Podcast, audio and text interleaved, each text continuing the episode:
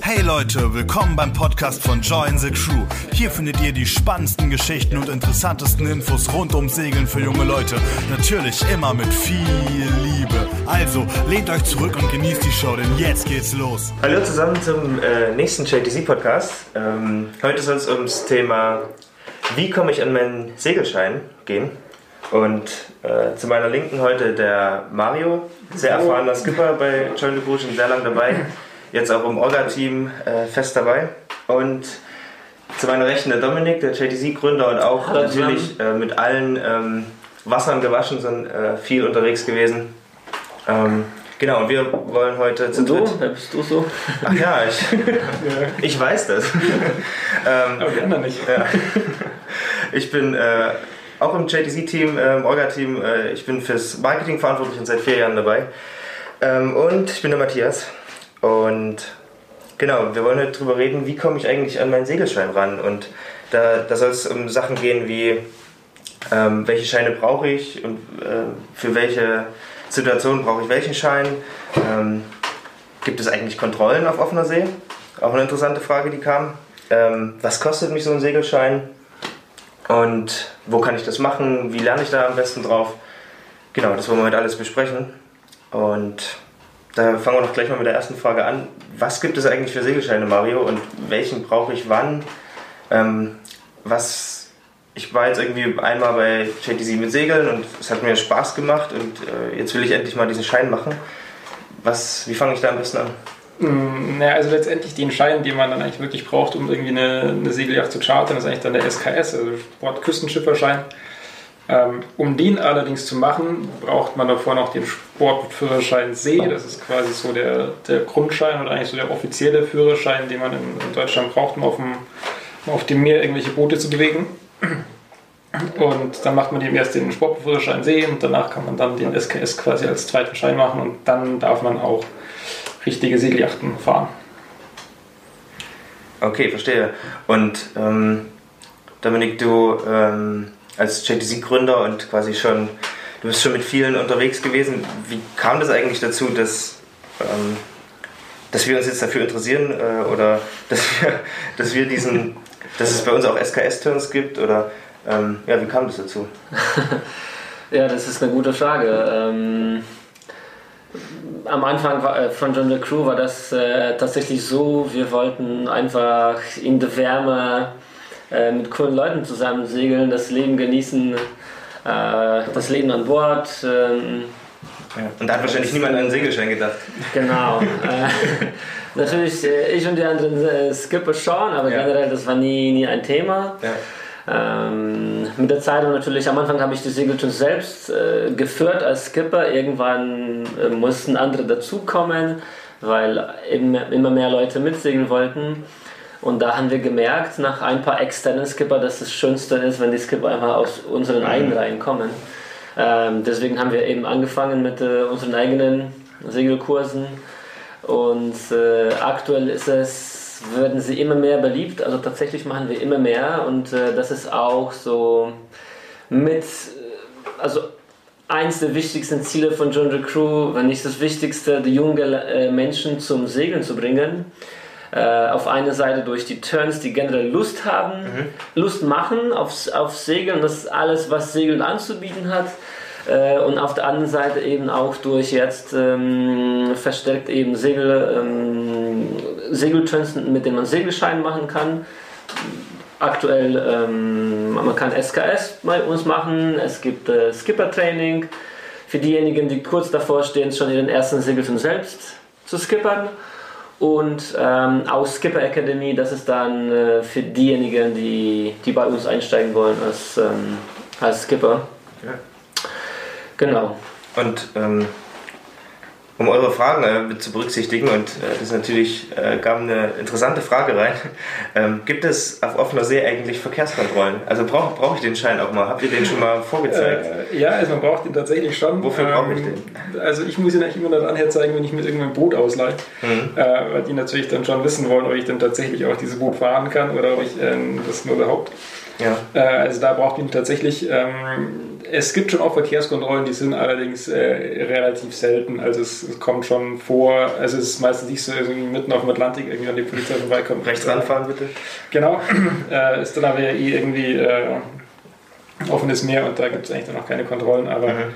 so im Küstenbereich oder auch gerade in Kroatien, ähm, weiß ich auch von, von Leuten, die halt dann schon mal kontrolliert wurden, dann äh, müssen sie wahrscheinlich meistens auch den Führerschein herzeigen äh, und dann halt auch wie im Auto tatsächlich dann auch äh, entsprechend boosten, ob sie dann mhm. zu viel getrunken haben oder nicht.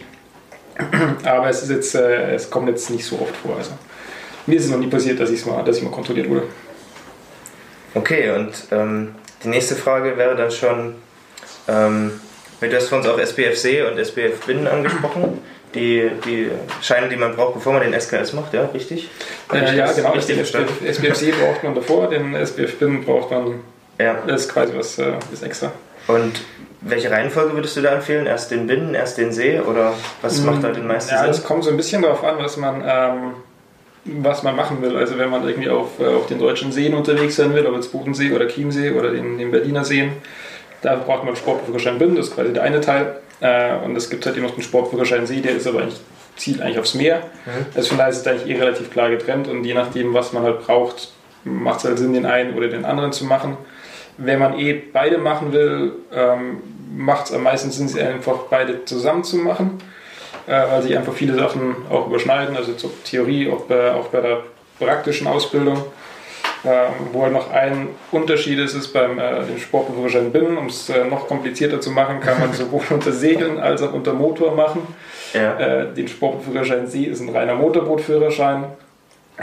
ähm, und witzigerweise, wenn man den Sportführerschein See hat, dann kann man sich beim Sportführerschein Binnen die Motorprüfung sparen weil die da quasi drin enthalten ist. Andersrum funktioniert es aber nicht, weil quasi der Sport- und Führerschein Sie etwas ausführlicher ist. Also wenn man quasi beide machen will, macht es und man will sie nicht direkt zusammen machen, macht es Sinn, erst den Sportführerschein See zu machen, danach den Binnen. Ähm, ich selber habe den Sportführerschein See gemacht, habe den Sportführerschein Binnen, ich glaube, Jahre später irgendwann gemacht, dass ich ihn einfach auch habe. Äh, gebraucht habe ich ihn noch nie tatsächlich. Ja. Ich muss auch sagen, ähm, was man beobachtet bei ähm, vielen Seglern, die ähm, auf die großen Fahrtenjachten kommen. Man merkt oft schon, ob eine davor kleine Jollen ja, gesegelt ist oder nicht. Äh, und ähm, auf jeden Fall, wenn man die Zeit hat und die Lust, ist es immer empfehlenswert, bevor man auf die großen Schiffe kommt, die kleinen Jollen zu probieren weil nämlich auf dem großen Schiff einfach alles groß und schwer ist, selbst die Segel und man merkt die Wirkung vom Wind nicht so deutlich und nicht so direkt. Das äh, ähm, geht genauso um das Steuern, äh, wie, wie schn schnell sich das Boot, Boot, Boot äh, bewegt. Ähm, als bei einer kleinen Jolle. Bei einer kleinen Jolle. Und genau, meine ja. Frage: Was ist eine Jolle? Das wissen bestimmt äh, genau. viele nicht. Stimmt, also eine äh, Jolle, das sind eigentlich die meisten Boote, die man auf dem Binnengewässer, auf den Seen sieht. Ist das so, wo ich ähm, da alleine sitze, ja? Oder, ja, auch, oder, zu zweit. oder auch zu zweit. Also ich weiß gar nicht, ob es da tatsächlich so eine ganz klare Abgrenzung gibt, aber ich glaube, also Jollen sind halt so irgendwie alles, was ein bisschen kleiner ist, wo man nicht drauf schlafen kann, wo man mhm. da so alleine zu zweit, vielleicht mal zu dritt fährt und die hauptsächlich ähm, einen Schwert haben. Ja, das ja. heißt, die können durchaus kentern, also mhm. bei viel Wind umkippen. Im, äh, Im Gegenteil, die, die Fahrtenjachten mit einem Kiel, mit viel Blei ja. im Wasser, äh, das, das kann ihnen nicht passieren. Genau, deswegen immer wenn man die Zeit äh, hat oder in der Gegend vielleicht einen See, wo es gibt einen coolen Verein, man kann das äh, Jolensegeln ausprobieren. Es, empfehle ich persönlich immer, weil man da äh, später, wenn man auf das große Boot geht, kann man sich, fühlt man sich viel, viel sicherer, man kann viel besser verstehen, was für. Kräfte auf das Boot wirken. Ähm, ich merke dann auch tendenziell dann die Segler, die ähm, die direkt auf große Boote kommen, tendieren dazu, insgesamt mehr unter Motor zu fahren. Mhm.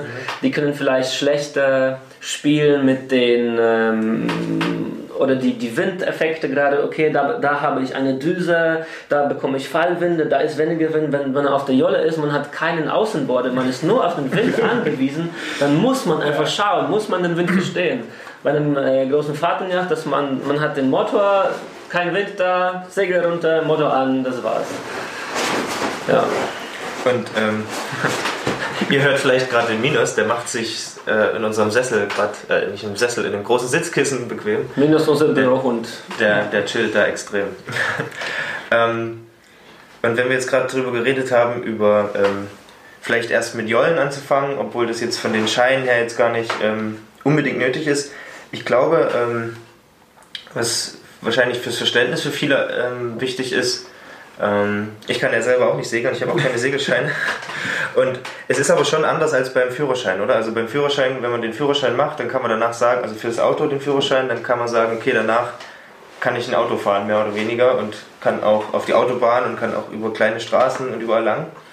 Aber bei einem Segelschein ist es was anderes, oder? Segelschein zu haben heißt nicht sofort, dass man äh, sicher segeln kann, oder? Äh, jein, also es, man hat natürlich immer schon so eine ganz gute Grundlage. Es kommt halt immer darauf an, was man danach dann auch machen will. Also ähm, es gibt natürlich dann äh, einfache Segelreviere, wo ja eh schon also einen Podcast von uns zu gibt. Äh, es gibt schwierigere. Da muss man halt so ein bisschen gucken, was man, was man machen will. Ähm, es kommt auch natürlich immer darauf an, wie sicher man sich fühlt, wie viel man davor schon gemacht hat. Äh, oft macht es halt dann schon Sinn, einfach nochmal, vielleicht nochmal so ein paar Tage nochmal ein Training zu machen oder irgendwie nochmal ein bisschen begleitet segeln zu gehen. Ähm, oder zumindest sich irgendwie ganz viele andere Leute aufs Boot holen, die auch so ein bisschen Ahnung haben, dass man nicht, äh, nicht ganz alleine dasteht. Äh, aber es ist jetzt nicht so, dass man äh, nach so einer Woche Praxisausbildung auf der Segelyacht äh, alles perfekt kann. Also man kann sicher nicht perfekt Auto fahren, wenn man einen Führerschein hat, Ja. aber ich glaube, ein großer Vorteil ist so ein Auto hat eine Bremse, da kannst du draufsteigen und dann, dann stehst du und dann kannst du überlegen, was du machst. Ja, Äh, das gibt es beim Segelboot halt einfach nicht. Also das Ding bewegt sich halt einfach immer, egal was man machen will. Und von daher hat man diese, Mhm. die Sicherheit da einfach zu sagen, ja gut, dann fahre ich jetzt mal rechts ran und äh, überlege mal, was ich als nächstes mache, funktioniert da halt nicht. Von daher ist es halt ja. das Risiko vielleicht einfach ein bisschen anderes, aber man hat zumindest sag ich mal, eine gute Grundlage, wenn man die, die Scheine gemacht hat. Ja. Und ähm, natürlich die, die nächste wichtige Frage ist, wenn, wenn man sich das dann überlegt hat, okay, ich will den Schein machen und dann das machen, dass ich dann später jetzt mal in Kroatien dann vielleicht auch mal selber äh, segeln kann. Wo mache ich denn die Scheine? Wo kriege ich die her? Wo kann ich das, wo kann ich meine Prüfungen machen? Mm, Ja, das ist äh, eine, eine gute Frage. Also man kann, also klar, ich meine, für die, für die Praxisausbildung braucht man irgendwie ein Boot und nachdem die meisten Leute kein eigenes Boot haben, äh, muss man sich das irgendwie besorgen. Also muss man zu einer, zu einer Segelschule gehen oder äh, zu einer Sportbootschule oder eben zum Beispiel auch zu uns. Wir machen ja auch die, die SKS-Ausbildung, äh, um sich da zumindest die, die Praxisausbildung eben zu äh, sich zu holen und äh, eben in aller Regel wird auf dem gleichen Boot dann auch die Prüfung gefahren, was da eben dann ja mit dabei ist. Und äh, der andere Teil ist halt eben äh, die Theorie.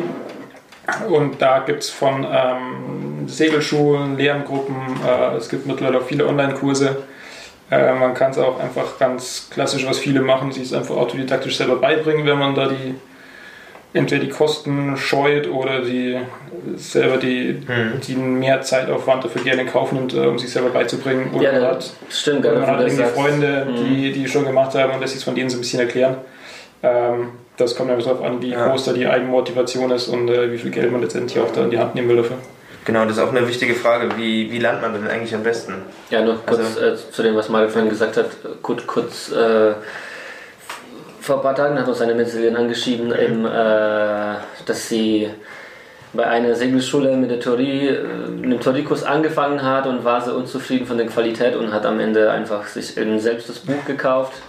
Dieses SKS Standardbuch, Ja. ähm, wo eben eigentlich die ganze Theorie, die man braucht, drin enthalten ist, äh, wo die Prüfungsfragen stehen.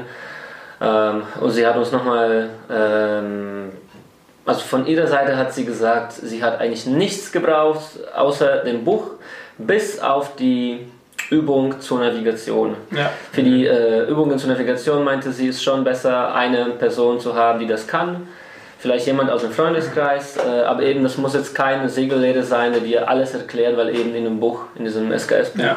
Von Delius Classic, meine ich, ist der Verlag. Äh, ja, ich glaube, äh, das ist ja der große Wassersportfachbuchverlag, also Ja. sicher von denen. Ähm, eigentlich ist äh, Ja. eben alles enthalten und zum Beispiel auf unserer Facebook-Gruppe von John the Crew, also nicht auf der Fanpage, sondern in der Gruppe äh, kann man auch einen Aufruf starten, dass man eine. Lerngruppe gründen will und dann kann man sich zusammentun und gemeinsam für eine Prüfung lernen, äh, gerade für die, äh, für die Navigation. Und ähm, was auch äh, als Frage reinkam an uns, ähm, was so ein Segelschein überhaupt kostet oder die, was die verschiedenen Scheine auch kosten. Äh, weißt du das, Mario? Äh, ja, ich habe so ein bisschen Zahlen schon im Kopf. Also das ist natürlich die, wieder zum Thema von vorher, kommt darauf an, ob man selber viel lernt oder sich quasi das, äh, das Wissen eintrichtern ja. lässt in der Segelschule. Äh, und halt auch, wo man die Praxisausbildung macht, äh, die gibt es auch in teurer und in, in günstiger und äh, dementsprechend vielleicht auch Mhm. noch ein bisschen besser, ein bisschen schlechter. Also für einen Sportbildführerschein sehe jetzt zumindest, äh, binnen weiß ich es nicht genau, aber das denke ich wahrscheinlich ähnlich, sind so ja, also zwischen 350, 400 und 600 Euro und für ein SKS, wenn man da jetzt mal nur die Praxis irgendwie macht und äh, Theorie komplett selber lernt, zahlt man mit Prüfungsgebühren vielleicht so 800, 900 und ähm, kommt dann drauf an, wo man die Praxis macht. Da gibt es ja auch ein bisschen, bess, äh, bisschen bessere und vielleicht auch teure Segelschulen, es gibt halt auch günstigere. ähm, und da dann vielleicht auch hingeht, um da die Theorie zu lernen, dann kann es auch sein, dass man auch 1600, 1700 Euro bezahlt. Okay. Also gibt es dann einfach große Unterschiede, was halt so die, weil es einfach sehr viel, sehr viel Angebot gibt und dann muss man sich da einfach selber überlegen, was für einen passt. Und wie lang würdest du sagen, dauert das? Also wenn ich mir heute überlege, ähm, ich würde gerne mal in Griechenland segeln gehen, ähm, bis ich dann meine Scheine dafür habe. Also quasi wie, wann, wann ich anfangen muss, mich äh, damit zu Mhm. beschäftigen, bevor ich das erste Mal mir selber ein Boot starte. Ja. Ähm, Vielleicht mal ich uns ich wichtig, äh, vor, vorab äh, verraten. Erstens, äh, äh, wir haben nur noch 10 Minuten für diesen Podcast und vor allem, wir wollen auf jeden Fall einen separaten, ausführlichen Podcast zum Thema, s- wie man Skipper wird, äh, drehen. Ja, also ich Aber- sage mal so, so minimaler Zeitaufwand sind, ähm, müsste ich jetzt grob überschlagen. Also Sportführerschein See, glaube ich, ist die Anmeldefrist zwei Wochen. Äh, in den zwei Wochen kriege ich es wahrscheinlich auch hin, wieder Theorie reinzuprügeln und äh, irgendwie ein, zwei Stunden Motorboot zu fahren. Beim SKS, glaube ich, sind es vier Wochen. Da wird es dann wahrscheinlich schon eng, die ganze Theorie zu lernen und noch eine Woche Praxisausbildung zu machen, aber klappt vielleicht auch. Also ich sage mal, wenn man es äh, sein Leben äh, sonst in sonstigen Bereichen einstellt und nur noch das macht, kriegt man es vielleicht tatsächlich so in sechs bis sieben Wochen hin. Okay, Aber, aber aber ich ähm, sage mal so, also so drei, vier Monate ist, glaube ich, eher realistischer, Ja. um äh, das entspannter zu und machen. die meisten machen das eher über Jahre hinweg, ja? Denke ich so aus Erfahrung, was man so von Leuten hört, Ja, ist eigentlich schon. Also so. die meisten machen halt irgendwann mal diesen Sportbootführerschein See oder Bin und ähm, irgendwann machen sie dann vielleicht mal ein SKS. Ja. So innerhalb von ein, zwei Jahren dann. Also es macht schon Sinn, sage ich mal, Sportbootführerschein See und SKS gerade relativ schnell hintereinander zu machen, einfach weil die, der Theorieteil einfach relativ ähnlich ist. Es gibt halt so ein paar Gesetzessachen, die muss man für beide Scheine kennen. Äh, irgendwie das Wetter baut dann aufeinander auf und äh, die Navigation auch. Also von daher ist es schon, schon sinnvoll, als sich Jahre zu verstreichen lassen. Okay, also wer, wer nicht so oft lernen will und viel vergisst, der sollte dann wissen. Genau, oder wer gerne viel lernt, der kann sich auch ein bisschen Zeit lassen dazwischen, dann äh, hat er noch mehr zu tun. Ja, Also okay. auf jeden Fall gut zu wissen, dass es schon mh, sehr empfehlenswert ist, äh, erste Seemeilen, erste Erfahrung auf einer Segelyacht zu haben, bevor man äh, sich für einen Mhm. SKS Praxis Ja, anmeldet.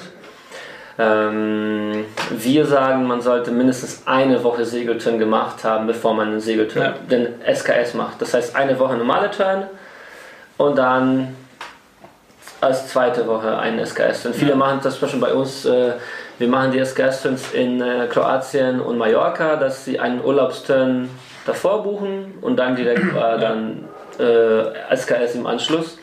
Und dann noch was, äh, oft kommt die Frage, soll ich zuerst Theorie oder zuerst Praxis machen? In der praktischen Prüfung äh, gibt es schon theoretische Fragen. Also es ist auf jeden Fall immer einfacher, zuerst die Theorie zu machen und dann die, den Praxisturn. Ja, es kommt da, finde ich, auch ein bisschen drauf an. Also, man tut sich bei, also gut, man sollte auf jeden Fall, glaube ich, bevor man die Theorieprüfung macht, vielleicht mal einen Fuß auf ein Segelboot gesetzt haben. Weil diese ganze Seglersprache Ja. doch etwas kompliziert ist für Menschen, die auf dem Boot waren und man kann sich einfach genau nichts darunter vorstellen, was die eigentlich von einem wollen zum Teil. Ähm, also die Theorie ist auf jeden Fall leicht, wenn man erst die Praxis macht. Die Praxis ist leicht, wenn man erst die Theorie macht. Also ich glaube, das ist so ein bisschen, ähm, weiß nicht, die Katze selber ein Schwanz, aber wahrscheinlich ist es sinnvoll, tatsächlich mal segeln gehen eine Woche, irgendwie das Ganze Ja. ausprobieren. Da habe ich überhaupt Bock drauf, gefällt mir das. Dann die Theorie zu machen für den SKS und dann die Praxis zu machen. Klingt sinnvoll, ja. Und wenn man äh, einfach Ja. einen Mitsegelturn macht, ähm, braucht man ja sowieso keinen Schein. Das ist vielleicht auch nochmal wichtig Genau. zu sagen für alle, die, die vielleicht ähm, hier dabei sind, weil sie dachten, dass um mal mitsegeln zu können, überhaupt, dass man einen Schein braucht, das braucht man nicht. Ähm, wenn der Skipper einen Schein hat und ähm, erfahren genug ist, dann äh, geht das auch und dann kann man einfach mal so sehen, ist Segeln was für mich oder nicht und dann erst äh, über die Scheine nachdenken. Ja, das ist, glaube ich, auch ein guter Punkt. Also bei uns bei John the Crew, ich glaube, 80% der Mitsegler haben gar keine Segelscheine Äh, und segeln Ja. über manche über Jahre. Bei uns ist es einfach gar kein, gar kein Problem. Genau. Ähm, was vielleicht noch zum Abschluss eine Frage äh, wäre, wie, wie war das bei euch mit euren Segelscheinen? Ähm, wie lief es da? Ähm, Mario, bei dir, äh, kannst du dich noch an Situationen erinnern? War das immer leicht? War es mal schwer? Hattest du mal einen komischen Prüfer? Oder? Ähm, also Sportführerscheinprüfung weiß ich tatsächlich nicht mehr. Das ist auch schon irgendwie ewig lang her. Äh, Sportführerschein Binnenprüfung war, glaube ich, relativ entspannt, weil ich nur die Theorie machen musste. Äh, weil mir die Praxis eben praktischerweise vom, äh, vom Sportführerschein C anerkannt wurde, beziehungsweise dann eben auch vom, vom SSS, also quasi einen Schein noch, noch über dem SKS, den es eben auch noch gibt. Äh, und meine SSS-Prüfung war, weiß ich auf jeden Fall noch sehr spannend. Die war nicht in Travemünde. Wir waren nur zwei Prüflinge, ein Segellehrer und äh, zwei Prüfer an Bord. Es hat geregnet wie Sau, es war kalt und mega windig. äh, allerdings waren wir, glaube ich, das letzte Boot, das dran war. Und äh, anscheinend äh, haben die Prüfer entweder davor alle durchgebracht oder schon alle durchfallen lassen. Ich weiß nicht, auf jeden Fall hatten sie gute Laune und haben äh, zumindest einer weiß ich noch fleißig bei den Manövern mitgeholfen und äh, von daher lief das quasi wie im Schnürchen, weil wir quasi einfach zu fünf das Boot da irgendwie durch die Gegend bewegt haben und ähm, ja, auf jeden Fall war ich am Ende bestanden und war ziemlich happy drüber. äh, aber es war auf jeden Fall eine äh, sehr ungewöhnliche Prüfungssituation. Ja. Also auch wenn ich danach als Ausbilder unterwegs war, äh, hatte ich tatsächlich so in, in der Form auch nie wieder, aber war gut und bestanden und äh, von daher lief das alles ganz gut ab. Ja, Glückwunsch. Ne?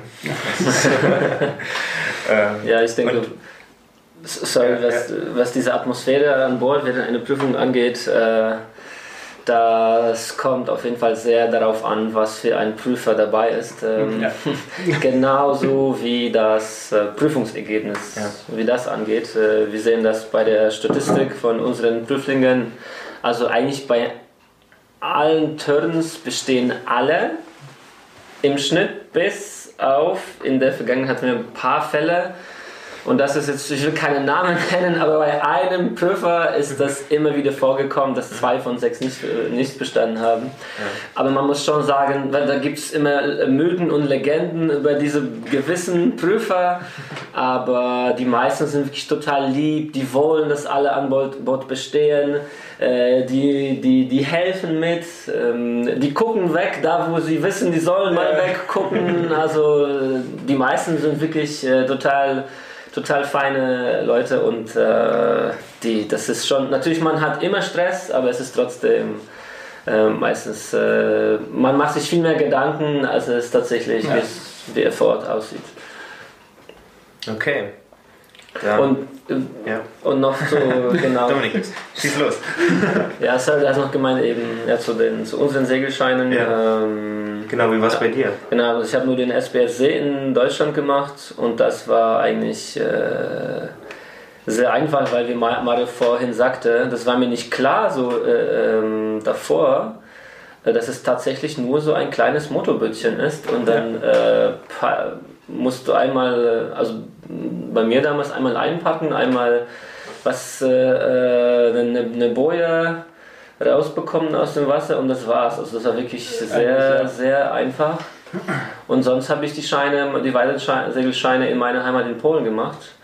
Ähm, und genau, Mario, vielleicht, ich glaube, für die, die, die polnischen Scheine wären nicht unbedingt zu empfehlen, weil die Kurse auch auf Polnisch sind, äh, äh, den deutschsprachigen äh, unter uns, äh, aber die englischen dafür durchaus. Vielleicht kannst du, Mario, noch ein paar Worte über die, die Scheine Äh, ja, kann ich. Ähm, ich habe mich tatsächlich. Du hast einen, vor, ne? Ja, ich habe vor vier Jahren, glaube ich, in Thailand, in Thailand damals meinen mein Yachtmaster Offshore gemacht, also quasi den, den englischen Schein von der AWA, die so äh, offiziell oder zumindest inoffiziell so die, die anerkanntesten in der Welt eigentlich sind.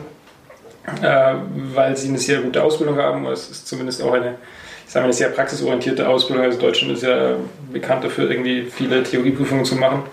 Das ist bei den Segelscheinen nicht anders. Äh, da ist die englische sowohl von der Ausbildung als auch von der Prüfung her einfach äh, ja, also es geht einfach viel mehr, wird viel mehr Wert auf die Praxis gelegt. Es gibt nicht mal eine richtige Theorieprüfung dazu, sondern es wird irgendwie so nebenbei, kriegt man so ein paar Fragen gestellt. Äh, von daher ist es das ist auf jeden Fall eine gute Ergänzung dazu. Ähm, tatsächlich brauchen tut man ihn nicht. Also zumindest als Deutscher braucht man einfach einen deutschen Segelschein. Mhm. Also da kann man sich äh, seinen Yachtmaster dann irgendwie an die Wand pinnen, aber man hat eigentlich nichts davon. Ähm, eben außer man will tatsächlich für zum Beispiel, äh, man will auch Superjachten irgendwie fahren, also dann braucht man eben diesen, diesen Yachtmaster. Mhm. Ähm, das sind Superjachten, irgendwie Superkräfte äh, oder? das sind diese ganz großen Yachten für diesen reichen Menschen. Ähm, wenn man da quasi als Decksend mitfahren will, dann sollte man dann eben auch den Yachtmaster haben. Äh, oder wenn man halt, sag ich mal, so in, in sehr internationalen ähm, Konzernen, sage ich jetzt nicht wirklich Konzerne, aber zum Beispiel Sachen wie äh, jetzt um sie zu nennen, den Mediatric oder so, ja. ich glaube, die legen da auch Wert drauf, dass man hat, weil es halt eben auch eine englische Firma ist. Ja. Ähm, letztendlich braucht man aber einfach den, den deutschen Schein und ähm, also das heißt, kann ich als Deutscher nur einen englischen Schein machen und damit ein Boot chartern? Äh, also in Deutschland mit Sicherheit nicht. Du kannst in Griechenland mit Sicherheit schon einen damit chartern. Also ich zerlege den auch immer meinen Yachtmaster auf den Tisch, weil ich es irgendwie mal ganz witzig fand, äh, zu gucken, was sie sagen. Es, ich, also in Deutschland, gleich brauchst du auf jeden Fall einen deutschen Schein. Äh, in den Griechen ist es wahrscheinlich einfach wurscht und äh, den Kroaten wahrscheinlich auch. Also von daher ist egal, ich sage, müsste man zumindest so ein bisschen auf der sicheren Seite, wenn man den Schein braucht. Wenn man gewerblich fahren will als Deutscher, braucht man definitiv den deutschen Schein. Aber erstmal so, für, wenn ich nur mit meiner Yacht und mit meinen Freunden fahren will, dann reicht es erstmal, mein SKS zu haben und dann kann ich weltweit da in Küstengewässern unterwegs sein, ja? Prinzipiell, also der SKS gilt ja bis zur, bis zur 12-Meilen-Grenze. Ja. Äh, von daher sollte das eigentlich funktionieren. Also es ist eigentlich eher auch eher für die, letztendlich ist der SKS ja dafür da, um quasi den, den Vercharterern auch, äh, beziehungsweise deren Versicherung irgendwie was hinzulegen, dass man dass der Vercharterer dem Kunden das Boot schon geben konnte und er das kann. Ja. Und wenn er es dann gegen Stein fährt, dass dann halt die Versicherung bezahlt. Ja. ja. Okay, also da äh, haben wir euch, glaube ich, hoffentlich einen, äh, den Weg gezeigt, wie ihr äh, zu dem Schein kommt und dann vielleicht auch irgendwann mal gegen den Stein fahren könnt. und ähm, es wäre noch wichtig für uns oder schön für uns zu hören, äh, ob es noch weitere Fragen gibt zu dem Thema. Hat euch das Ganze gefallen überhaupt, was wir gemacht haben? Habt ihr vielleicht noch genauere Fragen äh, zu den Sachen, wie viel kostet das, wo kann ich das machen und so weiter? Also wir reden da gerne noch mehr drüber. Äh, wenn ihr da vertiefende Fragen habt oder auch alle möglichen anderen Fragen, wie immer, könnt ihr auch stellen, rund ums Segeln, rund um the Crew. Ähm, Vielleicht habt ihr irgendwelche Vorschläge für uns, äh, welchen Segelkurs wir als nächsten an den Start bringen sollten. Äh, kommentiert einfach. Äh, dumm, kennt sich Matthias am besten aus, wo man wie das Feedback.